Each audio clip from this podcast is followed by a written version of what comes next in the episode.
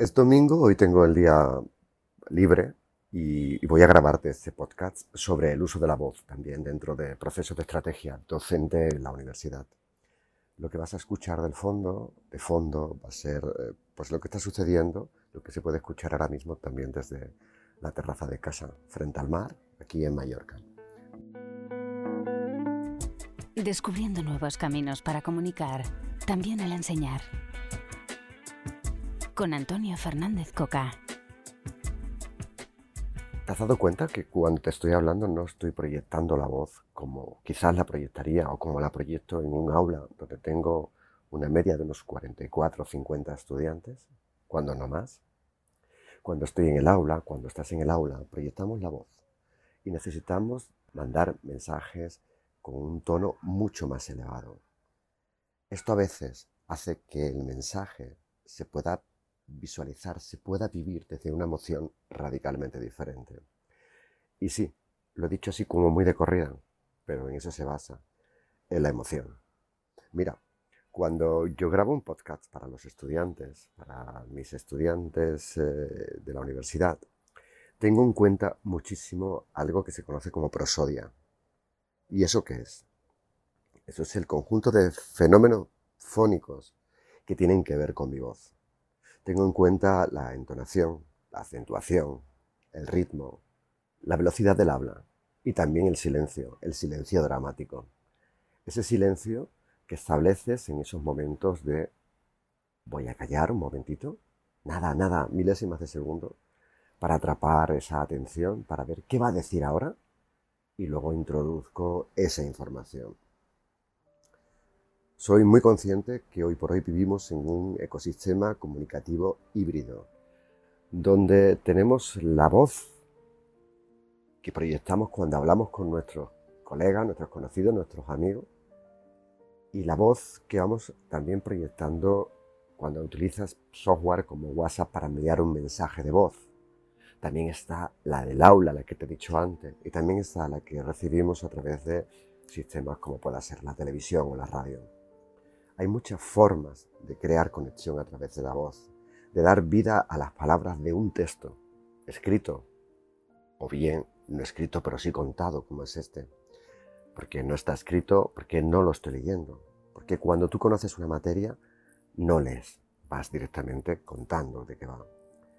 Las palabras en un audio le da vida al contenido. Las palabras habladas, las palabras relacionadas. Nosotros cuando hablamos, cuando hablamos desde un podcast enfocado a un tema al que sea, jugamos con esas palabras, con ese tono, con esa acentuación que te he dicho antes, con esa prosodia. El audio es algo mucho más fácil y mucho más cercano. Y me dirás, hay mucha gente que no escucha audio. Y yo te diré, mira a tu alrededor, mira a estas nuevas generaciones. La gente de la generación X, Z, los millennials, o como la queramos llevar, cómo se envían cómo nos seguimos enviando también nosotros mensajes de audio a través del podcast. ¿Realmente crees que la voz no sirve? Aquello que es una excusa para no teclear dentro de WhatsApp se convierte en un mensaje de voz. Es verdad, no todo el mundo sabe dejar un mensaje de voz y todos tenemos una amiga o un amigo que te deja mensaje de muchos minutos y que nunca concreta qué es lo que te quiere contar.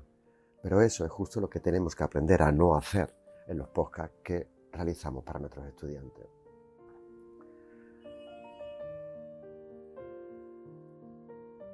El lenguaje verbal nos permite saber también, si por ejemplo fuera ese podcast de audio, podemos saber cómo se siente la otra persona. No es lo mismo escuchar un texto escrito dentro de ese mismo WhatsApp que escucharle con el tono de voz. La interpretación puede cambiar radicalmente. Si aplicamos esto mismo a la hora de hacer un podcast sobre un tema determinado, podemos jugar con nuestra voz para expresar emocionalmente con esa misma voz qué partes del tema que estamos contando tiene mayor importancia que otra.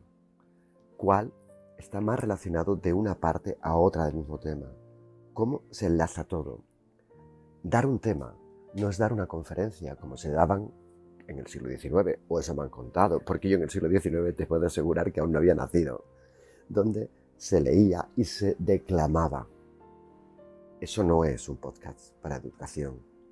Nosotros tenemos que jugar con eso, tenemos que jugar con la prosodia, tenemos que jugar con ese lenguaje verbal y por supuesto, también tenemos que jugar con el acento, porque algo que es clave es el uso de los diferentes acentos cuando te vas a dirigir a la gente. Yo soy andaluz y sé hablar el dialecto de Andalucía, el de Jerez donde nací y el de Triana donde me crié. Pero los podcasts no lo utilizo.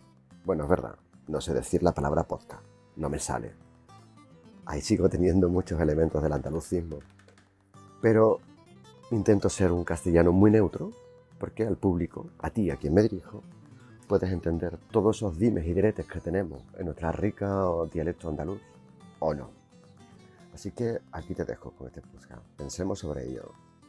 El lenguaje verbal nos permite saber no solo cómo se siente otra persona, sino aplicando la docencia dentro de una estrategia de docencia universitaria, nos permite saber nos permite introducir datos con mayor índice de importancia y datos con un nivel un poco menor.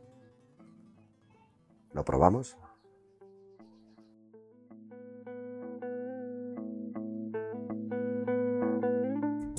Descubriendo nuevos caminos para comunicar, también al enseñar.